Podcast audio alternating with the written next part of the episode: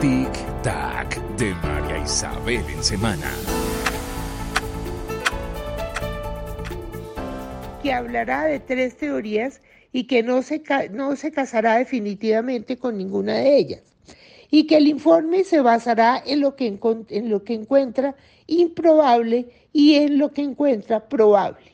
Por ejemplo, se sabe que la comisión encuentra improbable la teoría de que el virus se escapó de un laboratorio por una falla humana y que en cambio encuentra probable la teoría del murciélago, pero por transmisión directa al hombre, no necesariamente, sino utilizando otro animal que pudo servir de intermediario, como pudo ser un gato, un conejo, un bisón, un turón o un pongolín.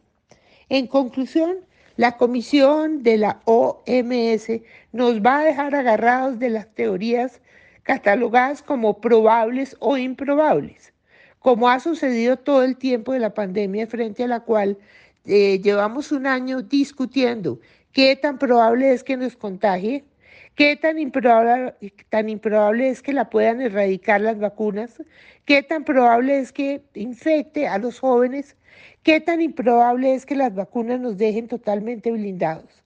Todo es probable o todo es improbable. Pero frente al COVID-19 no hay todavía nada seguro. Y así como la comisión señala como probable que el origen haya sido un trío de hombre, murciélago y con un tercer invitado, no descarta tampoco y califica como probable que la pandemia se hubiera originado en alimentos congelados con sus envases como vectores, o sea, que el virus hubiera llegado a la China eh, en, comida congelada de origen extranjero. Esta teoría la comisión le da una posibilidad baja.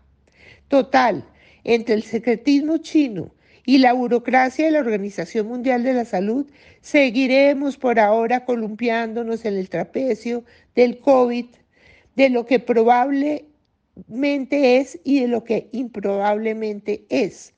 Y mientras tanto, sálvese quien pueda.